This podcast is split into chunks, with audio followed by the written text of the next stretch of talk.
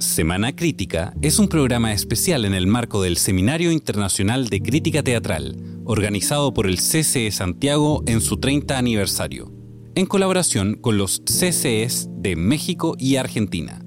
Coordina y conduce Javier Ibacache.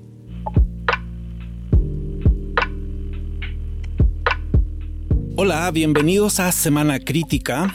Este es un especial sobre crítica teatral un programa dedicado al Seminario Internacional de Crítica Teatral que se realizará en el Centro Cultural de España en el mes de octubre.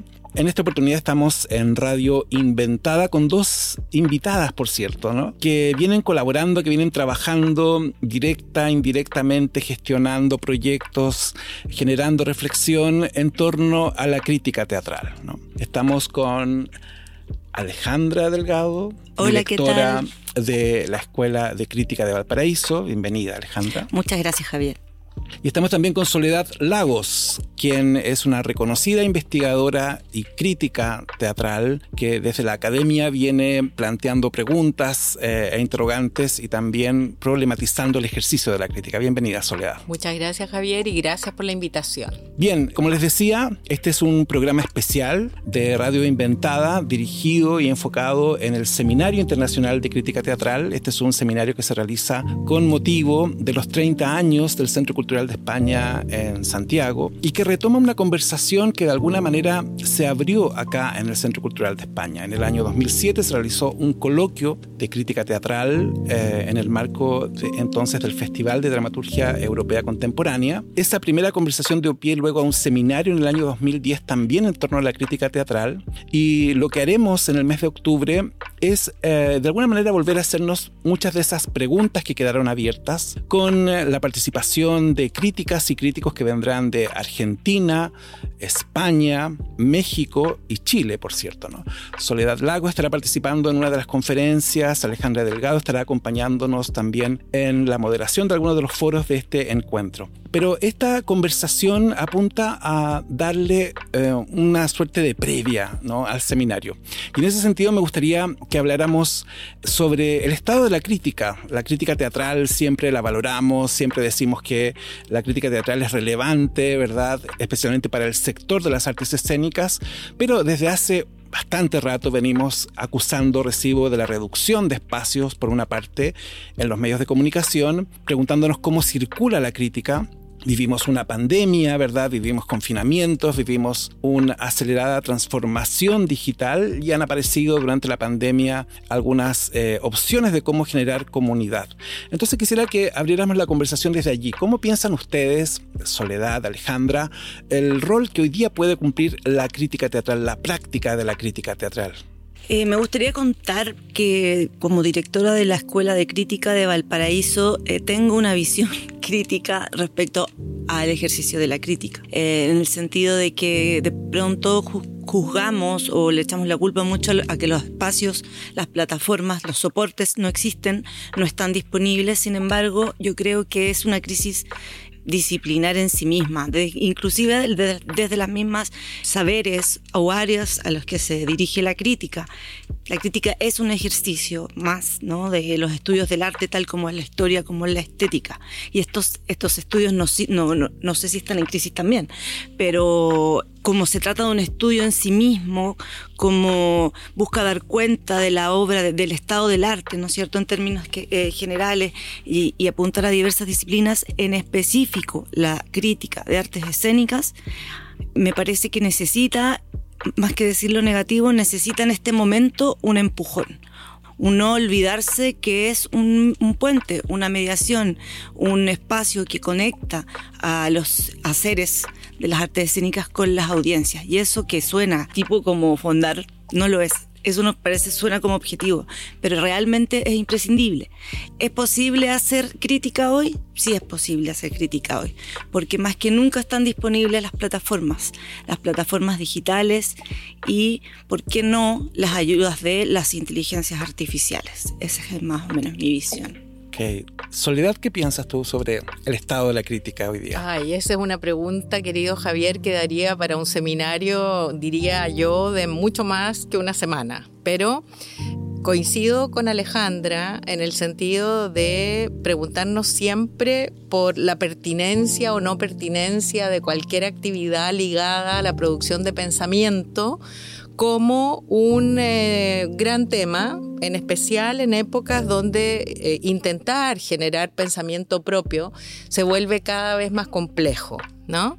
Pensamos que somos seres muy autónomos, pensamos que tenemos pensamiento crítico, pero tenemos que estar todo el tiempo pendientes y alertas en el sentido de no reproducir aquello que ya existe y ese ejercicio en sí mismo es eh, tremendamente desgastante en muchos momentos porque desde el punto de vista del pensamiento crítico, por otro lado, se exige, y es lo que corresponde, que haya al menos mención de las fuentes. Entonces viene el tema, estoy hablando desde esa desde ese segmento que se llama la crítica académica, en el cual a mí me han eh, situado, por llamarlo modo elegante, se exige que uno cite las fuentes como parte de ese análisis crítico del pensamiento crítico y entonces detectar dónde está el aporte real y personal de la persona tras la crítica es un problema en sí mismo, diría yo. Entonces, el estado de la crítica quizá tendría que pasar por un primer análisis respecto de cuán autónomo está siendo hoy cualquier tipo de pensamiento que se apellide como crítico. Yo empezaría por ahí. Claro, y en ese sentido nos tendríamos que preguntar si un tweet, por ejemplo, puede ser una crítica, ¿no? Que o, ya no se dice tweet, un ex, no sé cómo se le está diciendo la nueva plataforma, pero nos, podemos preguntar si, si ese espacio de la ciudadanía, de las personas que tienen, que, que, ven arte, que, consumen obras de arte, están eh, legitimadas tú que vienes desde la academia también me, yo en realidad te lo pregunto a ti están legitimadas para poder hacer una para enunciar una um, apreciación estética de un contenido artístico. Eh, si eso es, válido o no es válido.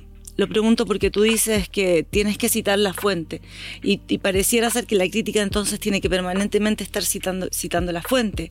Esa crítica quizás está en crisis. Exactamente. Y no digo que lo otro, que la opinología tenga que estar en boga, pero realmente desde mi punto de vista es válida y se legitima a sí misma. No sé si están eh, de acuerdo. Es que yo no, no hablaría de opinología partiendo mm. por eso. A mí me gusta pensar que existe una ciudadanía con pensamiento crítico ¿sí? Y con el derecho absoluto a ejercer ese pensamiento crítico. Lo que intenté problematizar fue desde el ejercicio de ese segmento que se llama la crítica académica, el tema de hasta qué punto en ese segmento lo que se denomina pensamiento crítico, eh, porque responde a ciertos códigos muy normados y muy aceptados transversalmente, es tan aportativo a el tremendo corpus del pensamiento crítico de los siglos hacia atrás y así, ojalá hacia adelante. O sea, hay una, hay una pretensión, digamos, ¿no? Que a mí me parece que hay que revisar en ese segmento llamado la crítica académica, de estar legitimada esa crítica de un modo distinto al pensamiento crítico ciudadano. Y yo no hago diferencias personalmente. O sea, por eso decía, me sitúan en el segmento de, de la crítica académica, pero creo que cualquier persona, cualquier persona que tenga un, digámoslo así, un, un, mínimo de sensibilidad artística y de posibilidad de recibir aquello que las artes le comunican, está en condiciones de explicar qué es lo que ha visto, qué es lo que ha sentido, qué es lo que le ha dejado aquel trabajo. Evidentemente las herramientas son distintas. Evidentemente podemos decir quizá que en esa, en esa situación eh, eso se llamaría una conversación acerca de, ¿no? Algo que se ha visto. No obstante, el tema de la legitimación a mí me parece un gran, gran espectro, digamos, sobre el cual habría que hablar muchísimo, porque también eso ha servido para menospreciar o mirar así como por sobre el hombro lo que, ejemplo, el público en un momento determinado, al, ver una obra de teatro, eh, considera que es importante. Exacto, o sea, de quién, de quién es el rol de la valoración de una obra. Exactamente. ¿Quién lo ejecuta? ¿Quién tiene la razón. Estamos de acuerdo en que mm, la crítica teatral no enfrenta un escenario muy fácil, ¿verdad? Estamos de acuerdo en que mm, ya sabemos de la reducción de espacio en los medios de comunicación.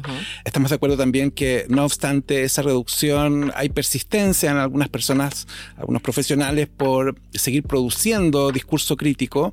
Quizá la pregunta tiene que ver, como ustedes bien lo planteaban, por los medios en los que circula ese discurso crítico, ¿no? ¿Cuáles son estos canales a través de los cuales circula?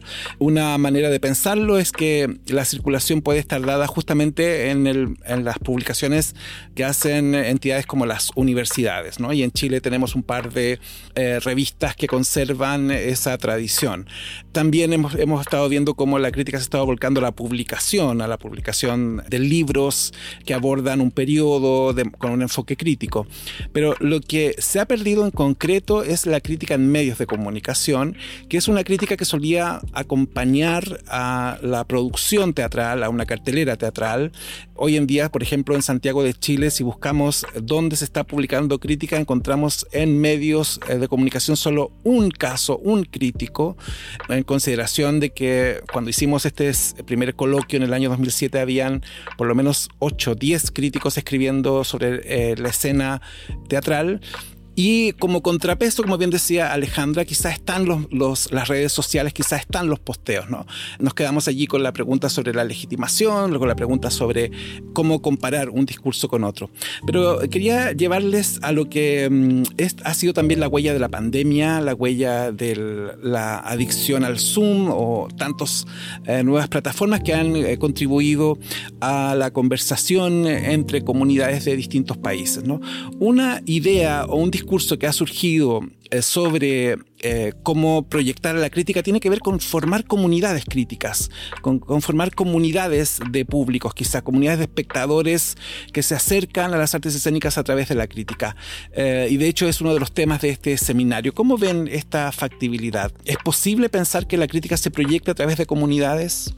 Quería contar una experiencia breve de la Escuela de Crítica que nació el año 2019 precisamente con el objetivo de, formar eh, críticos o personas en, el análisis crítico en artes escénicas y en otras disciplinas. Y en, el año 2020, a propósito de la pandemia, lo eh, comenzamos a hacer por Zoom con absoluta incertidumbre y la experiencia concreta fue una explosión, diría yo, de deseo, de deseo, de anhelo de estar, de ser parte de este espacio formativo impresionante. Tuvimos 400 postulantes solo el 2020 y en Zoom no sé si recuerdan que no, se, no cabía más de 90 personas en una sala virtual. Entonces fue eh, una experiencia muy gratificante en la formación precisamente de, de, comunidades, o sea, independiente de que nos hayamos volcado a lo virtual todo lo contrario.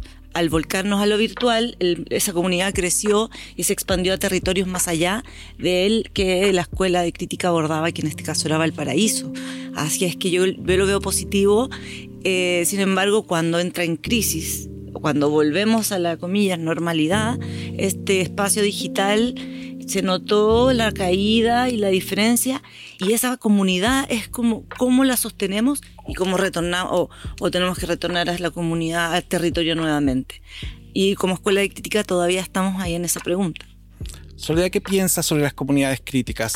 Te lo pregunto pensando en que de alguna manera hay una red de personas que piensan el teatro en Latinoamérica y en Europa, que están eh, intercambiándose preguntas o que están haciendo publicaciones o están colaborando en publicaciones. ¿Cómo ves esa comunidad? Creo que en el sentido eh, convencional de comunidad, efectivamente la tecnología lo que ha aportado, y en eso adhiero con lo dicho, digamos, adhiero lo dicho por Alejandra, lo que la tecnología ha aportado ha sido la posibilidad de conexiones menos problemáticas que antes de la irrupción de todos estos nuevos dispositivos en todas partes del mundo. Ahora, evidentemente también aquello hay que mirarlo con espíritu crítico.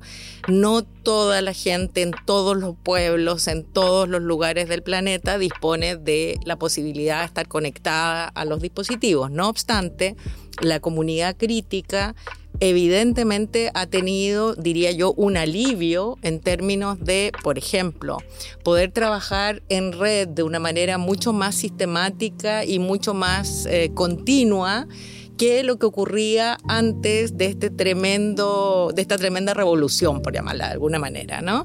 Eh, en ese aspecto, eh, yo soy una agradecida de las herramientas tecnológicas de las últimas décadas, diría yo, y de su, y de su evolución.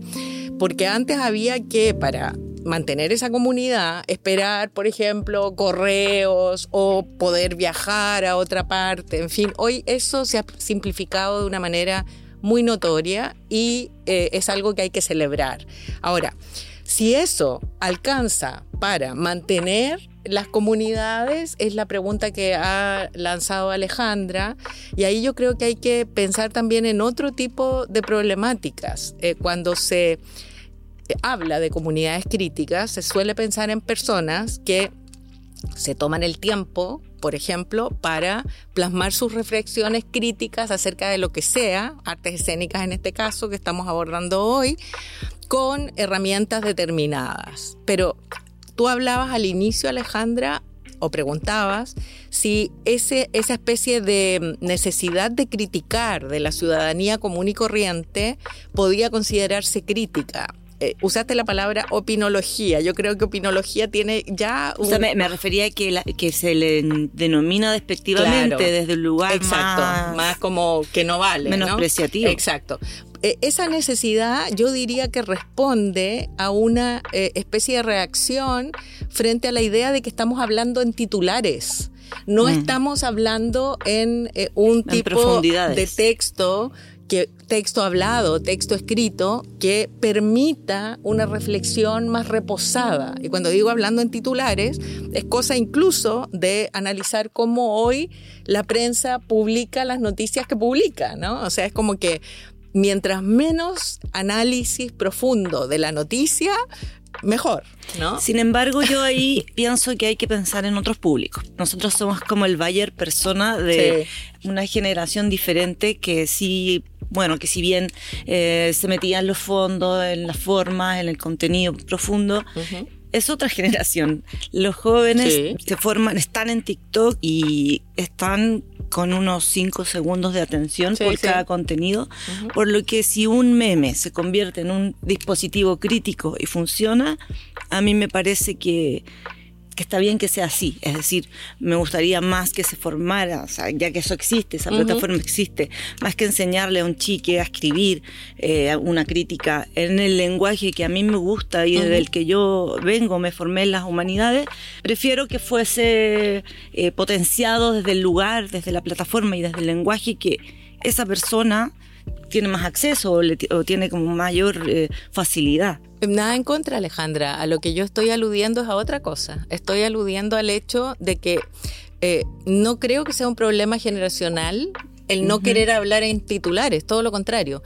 Creo que existe desde un colectivo bastante amplio, una población bastante mayoritaria, la necesidad de dejar de hablar en titulares. O sea, no por un problema generacional, sino porque se percibe que esa forma, y no estoy hablando de los memes ni de los tweets, estoy hablando de cómo expresamos lo que expresamos en un lenguaje, digámoslo así, incluso coloquial. Hipercoloquial. Claro, e, incluso ahí. Yo creo que existe una necesidad un poco mayor y lo conecto con qué pasa después de la pandemia y las plataformas en Zoom que fueron tan utilizadas en ese tiempo y que pareciera que ahora hay que sostener de otra manera, ¿no?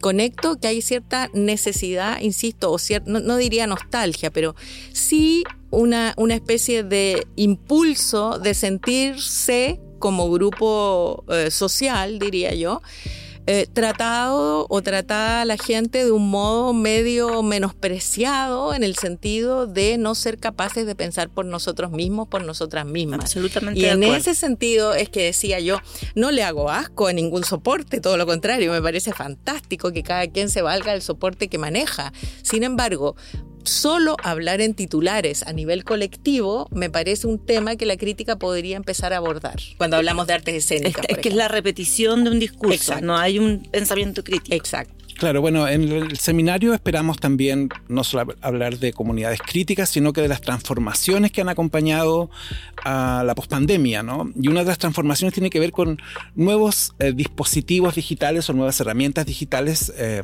Alejandra se refería a la inteligencia artificial, a sistemas que generan discursos, que generan textos.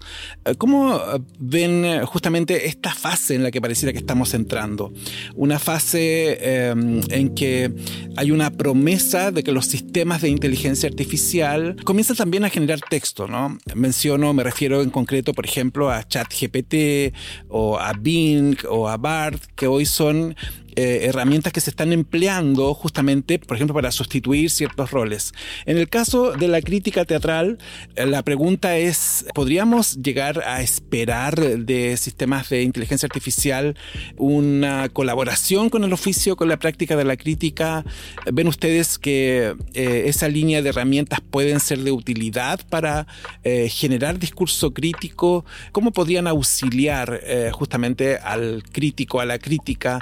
Esta eh, nueva oleada, esta nueva promesa de la vida digital asociada a los sistemas generativos de inteligencia artificial. ¿Quieres empezar tú, Alejandra? Te doy la palabra. Ya. Yo eh, siempre he pensado y, y, en ese sentido celebro, insisto, las innovaciones tecnológicas que los seres humanos hemos vivido con el terror de que nos sustituirá cualquier cosa. Primero un robot, después un, generador de textos o lo que sea. Digo, los seres humanos, no todos los seres humanos, no todas las personas. Al revés, por ejemplo, voy a, voy a trasladar la pregunta a un campo concreto en el que también yo opero. Em, el campo de la traducción, ¿cierto? Existe hace tiempo esta traducción que cualquier persona puede tener mientras lee incluso un posteo en una lengua que no entienda. Como traductora yo disfruto mucho leyendo esas traducciones. ¿Por qué disfruto? Porque me doy cuenta cada vez de que esas traducciones son eh, un material, por llamarlo de alguna manera, que ayuda en una primera etapa, al menos hasta ahora. O sea, está perfeccionándose la herramienta, eh, etcétera.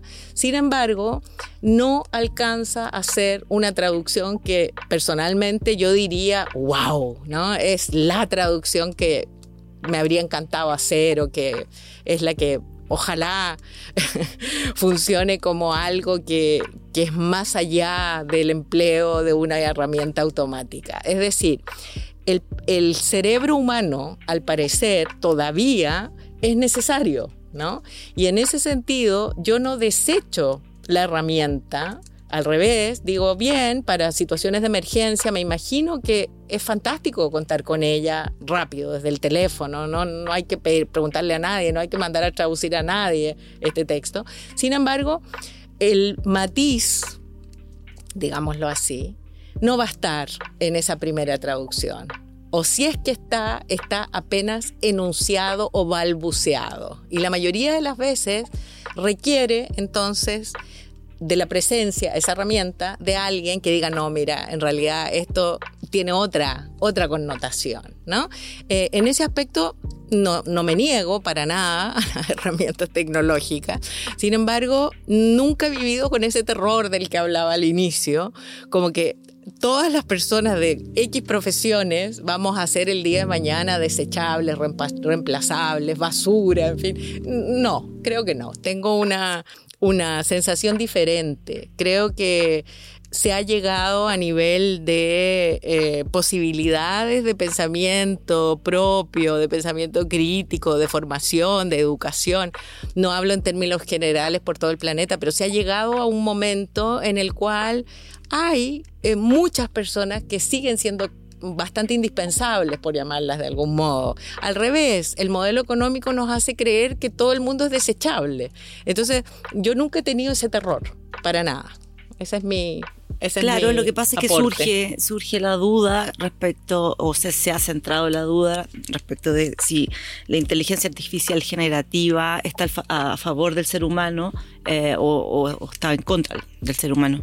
Eh, Jorge Carrión, que es un escritor que escribió el libro mm, Los campos electromagnéticos, absolutamente con eh, sistemas de, de lenguaje generativo, decía que los algoritmos escriben mejor que Paulo Coelho, por ejemplo. bueno, Paulo Coelho con cariño, pero para mí no es el eh, modelo de superescritura. Particularmente uso muchísimo ChatGPT desde que surgió. Eh, realmente lo tengo como un asistente.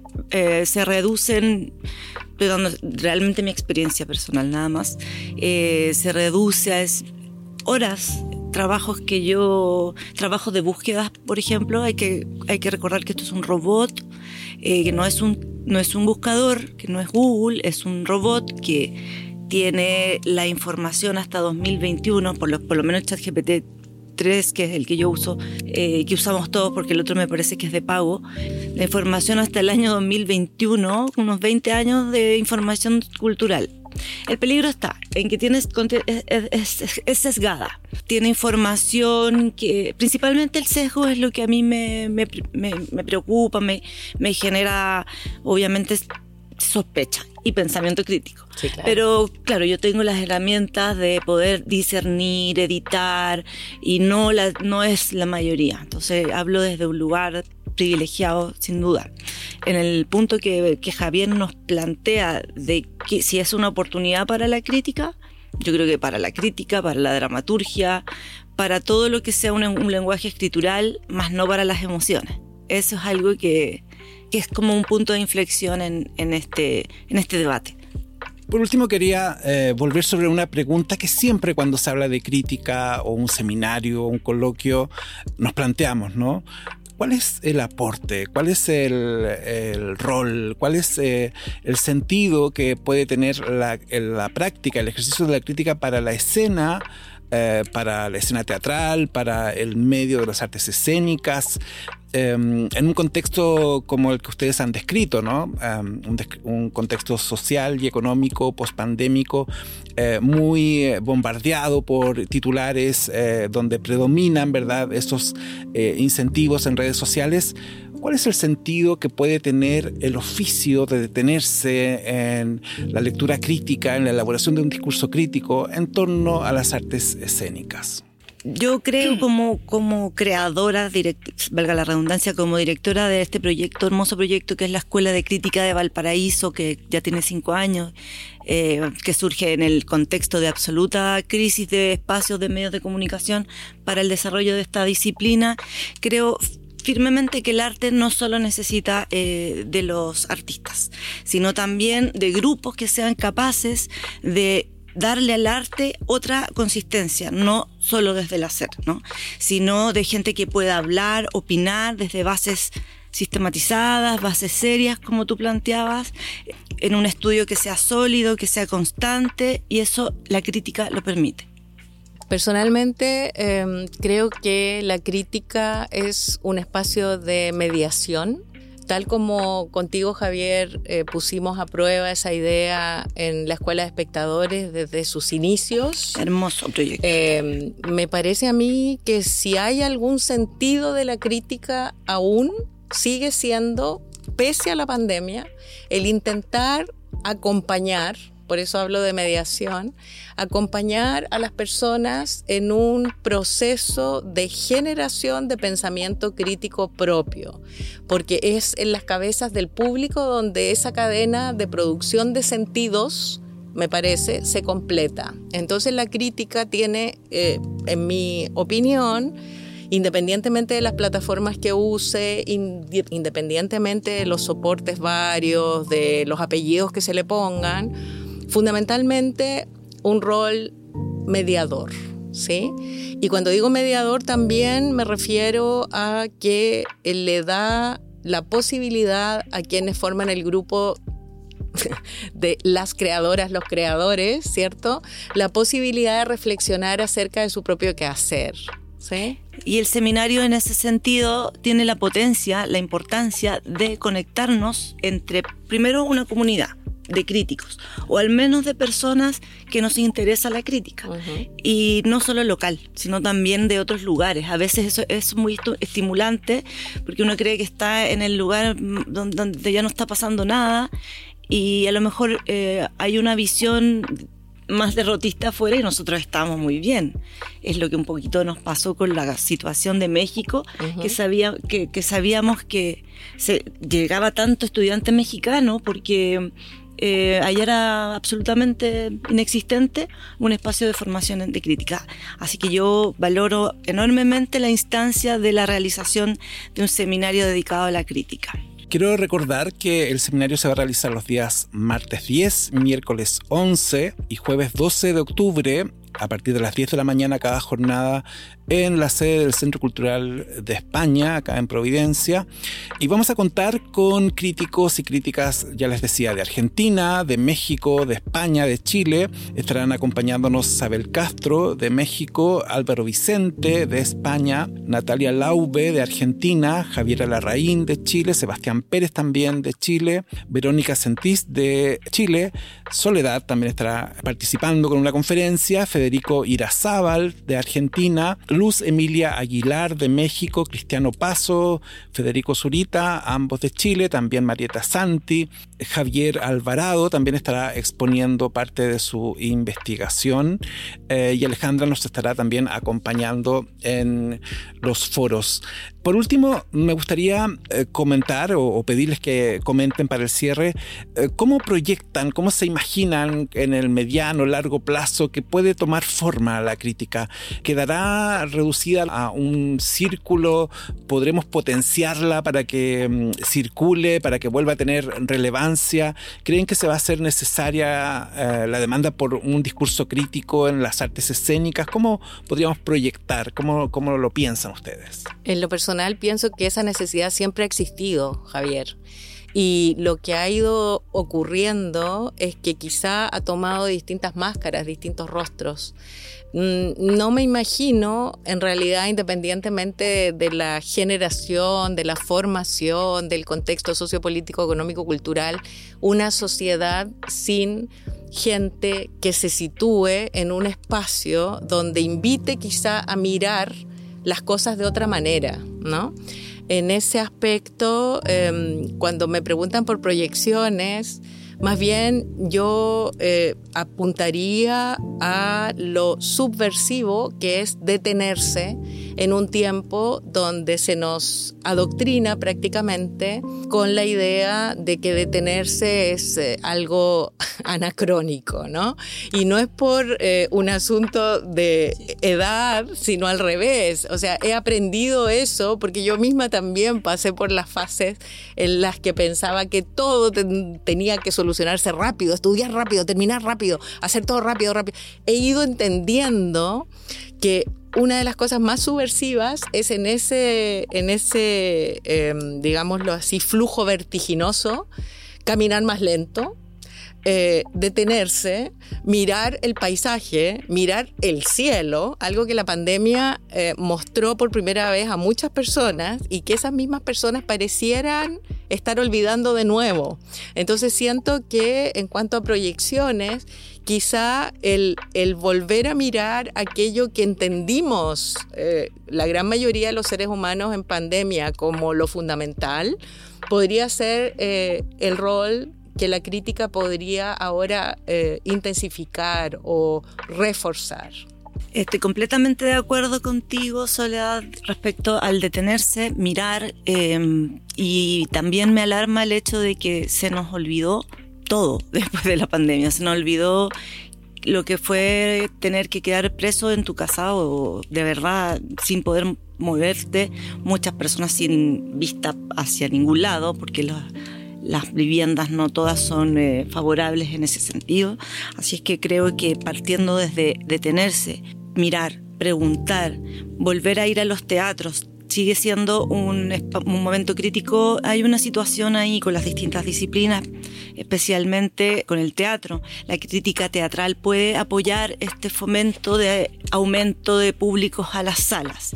Y la crítica en general no tiene una larga tradición con exponentes memorables como Susan Sontag, Bartes, Walter Benjamin y tantos otros que eh, dejan huella en la memoria, en, en la vida misma creo que esa misma tradición se proyecta y no tiene por qué morir, digamos, tiene que existir y para eso hay que persistir en el hacer crítica. Bien, muchas gracias eh, Alejandra, muchas gracias Soledad, a, ustedes quienes nos escuchan, les invitamos a asistir al Seminario Internacional de Crítica Teatral, participar en las actividades complementarias como la lectura eh, dramatizada que será de la obra El Crítico de Juan Mayorga con dirección de Isidora Stevenson, también participar revisando la publicación especial que hará la revista Funámbulos de Argentina en torno al seminario. Por mi parte, muchas gracias, muy agradecido por cierto, del espacio que nos ha dado Radio Inventada y de la producción del Centro Cultural de España de este encuentro de reflexión en torno a la crítica. Estamos escuchándonos, viéndonos muy pronto. Muchas gracias.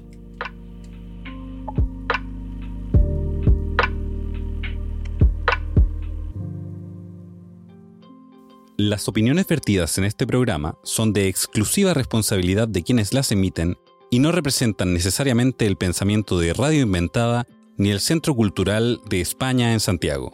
Semana Crítica es una producción de Radio Inventada del Centro Cultural de España en Santiago de Chile. Editor general Joaquín Jiménez Salvador. Postproducción Fabián Flores Corbalán. Todos los derechos reservados.